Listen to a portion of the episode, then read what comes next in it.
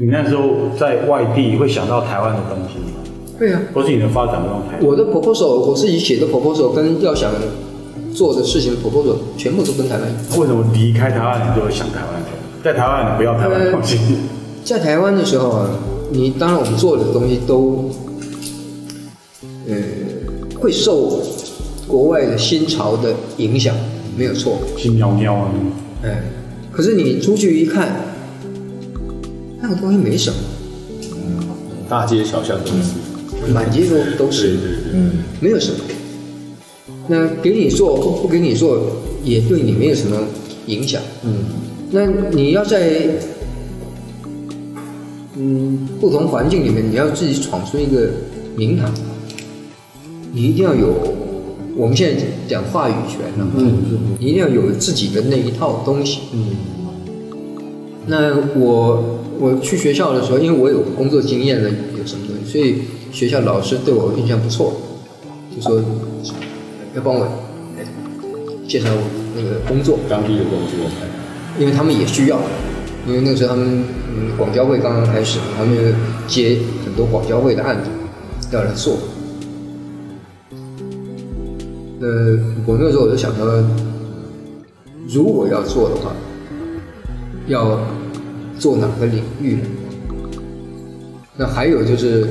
因为你要做纯粹广告的领域，基本上就是在我们前面华人基基本上都没有。嗯。因为你的生活背景不一样，条件不一样，你你怎么会找个印尼人来帮你做？打不进去台湾农场。虽然你文化那么 label 因为嗯，我在那边的时候，我我不太跟台湾人、台湾同学来往。所以，我们接触到的人大部分是当地的第二代或者第三代。那有一个哥伦比亚的博士，背一个书包，书包上面写“为人民服务”，他那四个字、那几个字他念不出来啊，但是他知道，哎，中文就是红卫兵的那个包包，一代的二代、三代这样子。呃，为人民服务那个袋子，那里面放的是 nuts。就是各种的干果，他吃这个，他吃素，就是吃干果。那我就说，我就问他，我说你为什么吃干果？他说功夫那个主角演的就那个电视剧那个功夫那个长片，他是吃素。他他的概念里面，中国人是吃素的，修行的，所以他只要身体。你觉得体力不够了，因为干果补给是最快的，嗯，它有油啊。就是中国人是修行，所以他的包包里面放的是干果。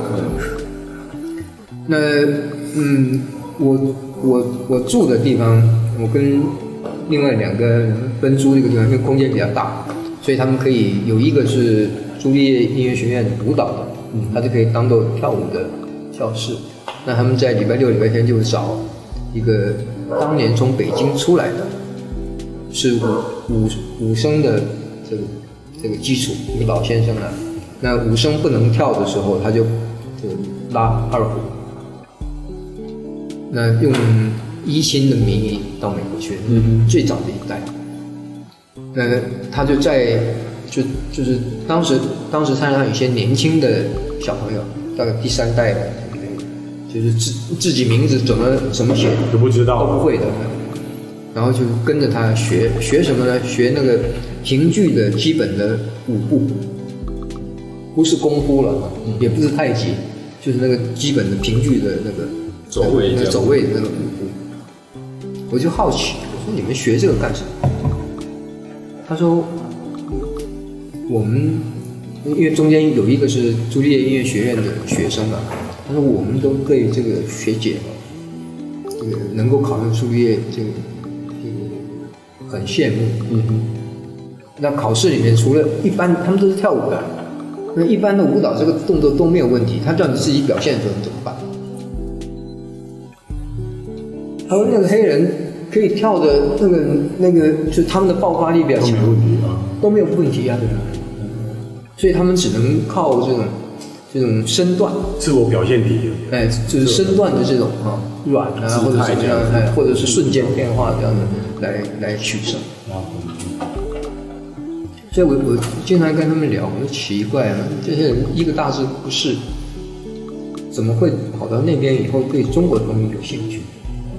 那因为我我们课我我选了一年的包装课，选到那个包装的老师以为我是包装研究所的。哦，所以老师那时候是念在那边念大学，念研究所。哦，研究所。那因为研研究所有视觉啊、包装啊什么空间都有。那我是跨跨着选，我先把数科先选，嗯，就是想把我要学的先学了，嗯嗯。那我那个时候的升级，一年级升二年级，要做毕业毕业论述跟毕业创作的时候，我的题目我自己设定的题目就是，假如有类似中国的这个表演团体。要去纽约演出的时候，他的视觉、视觉的形象要怎么处理？嗯，因为我们看到就是评剧，就是个剧照嘛。嗯，那人家懂不懂？嗯，他怎么知道你们我们评剧都是主主角的剧照嘛？所以那个我们要改变，要改变到他们看起来，嗯，那个效果不一样的想法。嗯嗯。所以就是就是东西文化的这种转变，那那个时候就牵涉到你的创作不是表面的东西，就是你要转换那个深度，嗯，你要转换到另外一个文化的人可以接受的时候，它里面有很多的内容，比如它的幽默感在哪里，那他看的能不能看得懂？你的转的东西，不是视觉上好玩就好了。你比方我们那个那个时候没有现在手机，没有就是传统相机了。那你要去拍那个舞台效果的时候，只有两个办法：一个是演员动态，因为长时间曝光；嗯，一个就是演员不要动，我晃我的机子，让它产生移动啊那那种效果。反正我拍个两百张、三百张，总可以挑一张出来。那那个只是视觉效果，嗯，它到底代表什么东西？那我我我自己又对于传统的这些工艺啊什么的有有兴趣，所以从小就累积了很多的这方面阅读经验。那在那个时候也是整天在在博物馆里面嗯里面跑，那看东西的时候就比较不是那么单纯的表面的。看，比方我们看一个碗，就说哦，宋代汝瓷怎么样怎么样，啊，那不错。嗯，那你没有看其他宋代的东西的，你光看那个东西，就是人家讲这个好，你想到哇，那个八千万，是是漂亮。所以故宫那个小编会弄错了。嗯，那个是温酒壶的温杯啊，嗯，不是泡面用的。嗯，但是你去凹他说他那泡面当然可以啊，你。拿来给我他们去做泡面嘛，决赛啊。所以那个就是你你你做创作的时候是好玩，还是要想很扎实的去做一件什么事情，嗯，是不一样的。所以我到最近几年，因为呃以以前不管教什么课，不会去碰那么看起来好像。没有什么目标的题目，嗯，呃，就就最近三年，就是因为因为他们班他们班比较复杂，就就是说，你们也是，教育部改了规格以后，那呃师大的设计系是三个组别，嗯，它不是一个系，它是一个系，是。它应该是三个系，哦，它不能，它不能，对，它不能。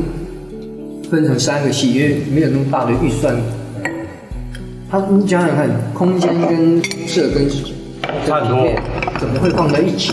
它基础课可以一样，它后面很多专业的课，哦，差很多。材料的课程也差很多。